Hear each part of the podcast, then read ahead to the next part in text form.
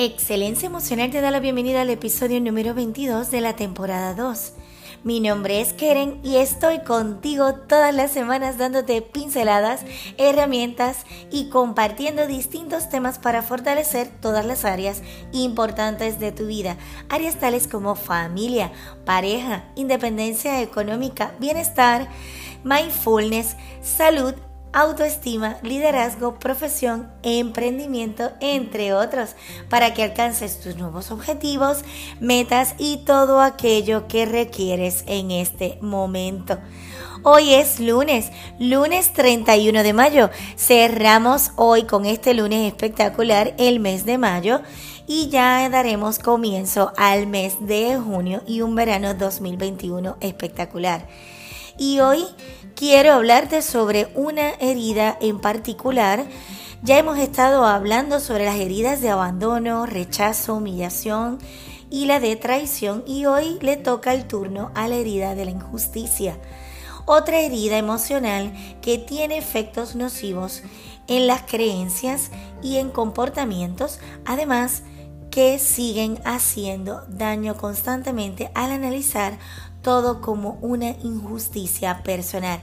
Así que te hablaré un poco de en qué consiste esta herida para que sepáis identificarla si la tenéis o no y en qué consiste.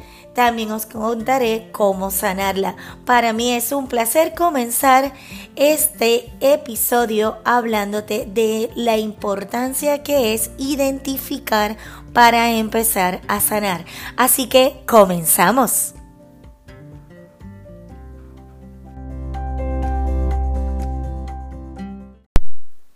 Y hoy te comienzo a hablar de la idea de la injusticia. Durante todos estos episodios he estado hablando sobre las distintas heridas eh, y hoy le toca a la herida de la injusticia. Pues la herida de la injusticia se crea cuando el niño o la niña ha tenido unos padres fríos, autoritarios, críticos, intolerantes, rígidos, muy duros y exigentes. Estos padres lo que buscan es que sus hijos sean perfectos, que no se equivoquen jamás, o sea, es como nunca se pueden equivocar, tienen que ser totalmente perfectos, que sean correctos y hagan lo que se espera de ellos. Es un nivel de, exigencia sumamente alto, casi imposible de alcanzar y muy, muy poco o prácticamente nulo el afecto. El sentimiento de es la la inutilidad. Es como para nada funcionas, para nada sirves y nunca estás a la altura. El miedo más grande de, con esta herida es la frialdad y la injusticia. Sobre todo, esta herida se suele producir con el progenitor del mismo sexo, que seguramente tiene la misma herida. Es interesante cuando atiendo a mis pacientes o mis clientes y empiezo a observar las máscaras, eh, se traduce muy fácilmente en la máscara en caer en la rigidez y la inflexibilidad. O sea, no hay manera de salirse de los nueve puntos como hablo yo, o sea, de toda la parte de la posibilidad. Cambiar los nueve puntos no es posible, ¿sabes? No me puedo salir de mi caja. Tiene que ser así porque yo lo digo. Todo se ve desde mm, el prisma del hacer en lugar del ser. O sea, constantemente requieren estar haciendo para cumplir y saciar esa parte de sí mismo en vez de ser, de sentir, em, de la responsabilidad, el deber y no de la diversión. Por lo que esto realmente hace que quien lleva esta herida sea muy injusto con ellos mismos al ser igual o más injusto de lo que fueron con ellos. Así que si te sientes identificado con esta herida, mi invitación ahora no es que eh, empieces a agobiarte, sino que comiences a despertar en ti el interés de comenzar a sanar esta herida porque tiene alternativas para tú empezar a sanarlas. Te voy a dar eh, las características de, la herida de la injusticia, porque es importante que sepas identificarla, eh, ya sea contigo o con otras personas que tengas a tu alrededor. Eh, por ejemplo, una de las características principales es la falta de aprecio y valoración. Por lo tanto, no saben recibir cumplidos porque creen que no se le merece. Por ejemplo, le dices, qué guapísimo o qué guapísimo estás. Y te dicen, no, yo, no, no, no, no, eso no es verdad. Eh, qué gentil eres, que, eh, qué grandiosa, maravillosa, maravilloso, espectacular eres. Y es como, no, no, yo no. Es ese rebote, ¿no? De que no merezco yo tener ese aprecio o esa característica que tú me estás dando. Perfeccionistas, o sea, totalmente tanto con ellos mismos como con los demás. Todo tiene que estar debidamente perfecto y si no está perfecto no se puede hacer o no se puede disfrutar. Así que ahí esa parte de perfección donde limita muchísimas veces pues su actividad diaria. Son muy exigentes y controladores, o sea, todo lo requieren controlar.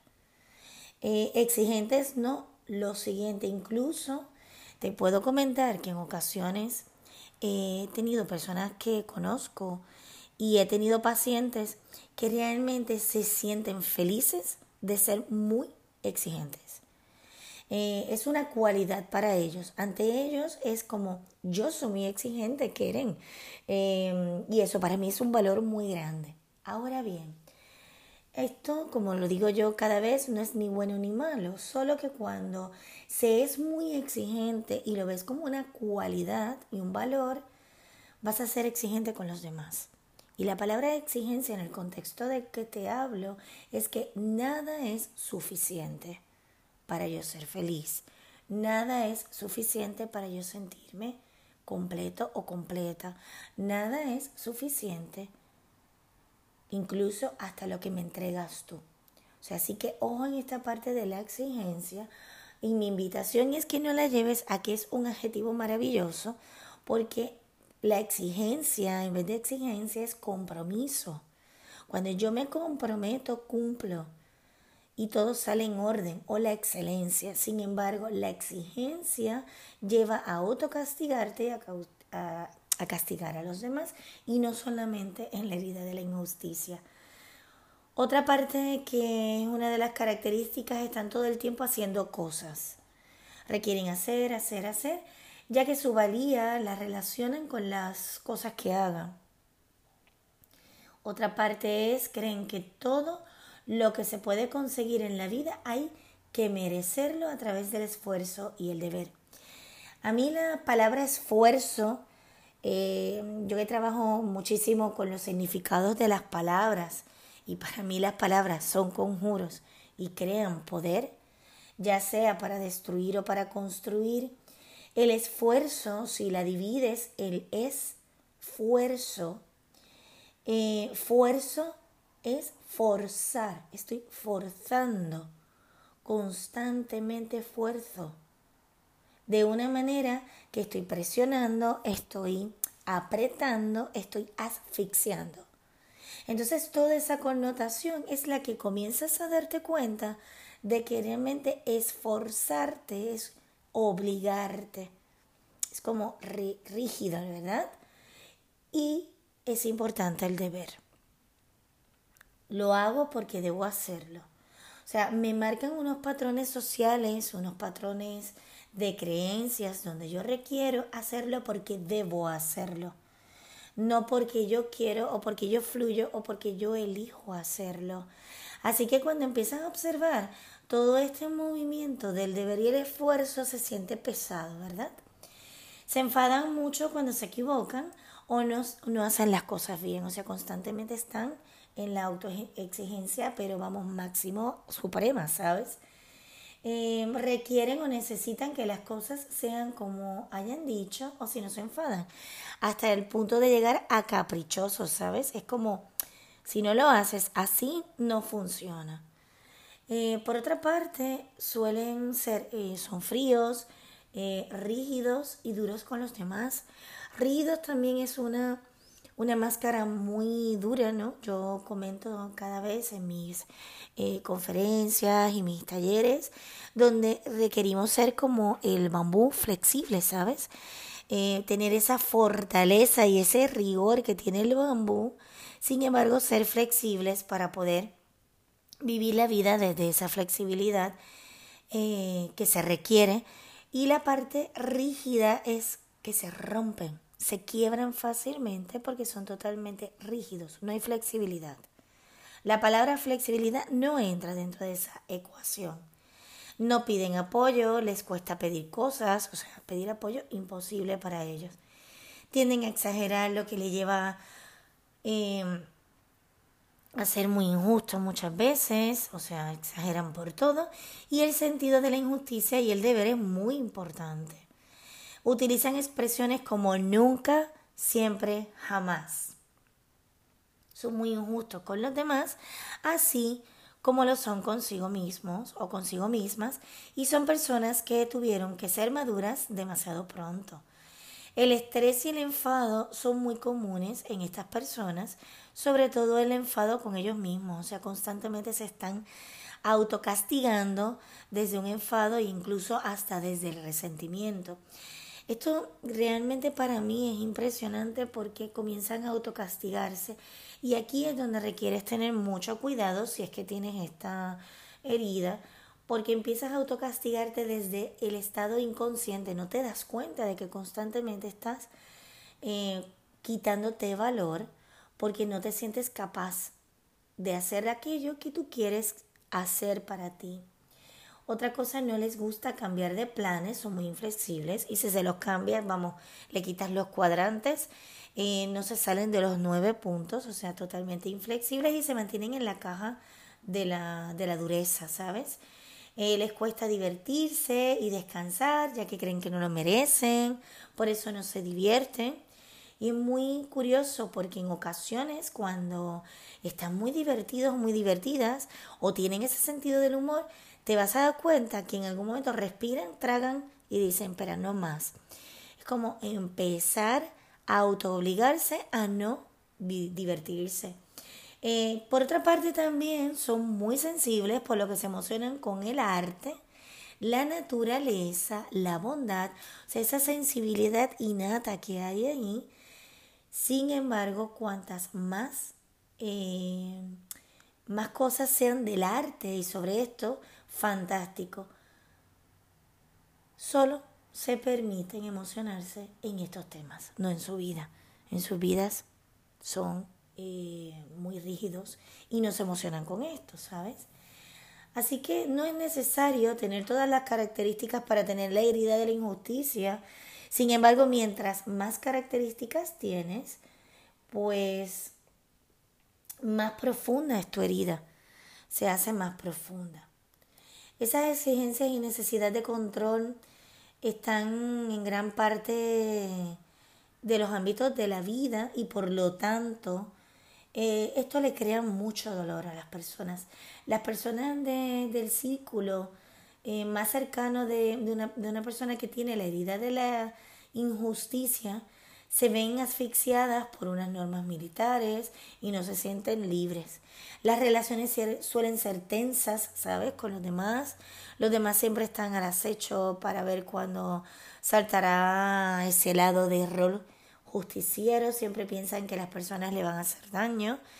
Eh, y eso mismo seguramente eh, lo deben haber sentido y lo vivieron en su infancia, donde se le obligaban a seguir sus doctrinas rígidas de los padres, ¿verdad?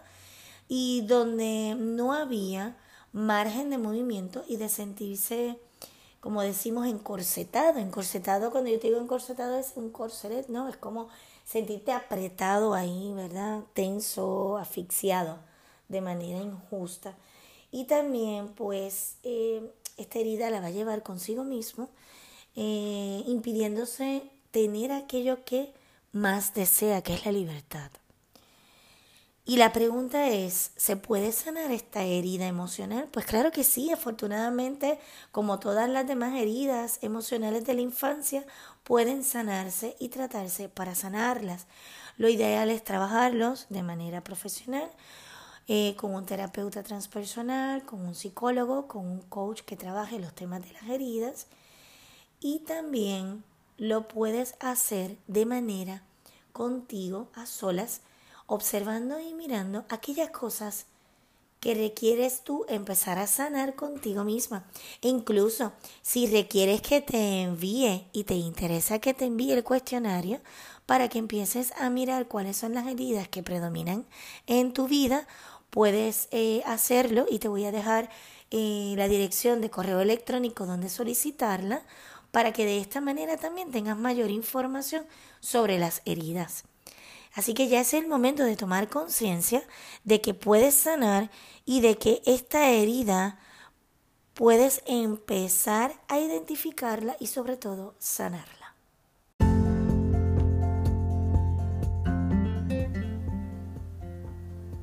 Para más información sobre las cinco heridas emocionales, puedes escribirme a kerenborras.com. También puedo enviarte el cuestionario para que puedas identificar cuál de las cinco es tu herida. De esta manera también sigues fortaleciendo tu espacio emocional y sigues aprendiendo nuevas oportunidades. Para mí ha sido un placer estar contigo. Si todavía no te has suscrito al canal, puedes suscribirte a través de Spotify, Apple Podcast y Google Podcast. Si esta información ha sido de interés para ti y crees que es de beneficio para otras personas, puedes compartirla. Es un placer estar contigo, desearte una semana espectacular, un abrazo al alma, feliz vida y hasta el próximo episodio. Bye bye.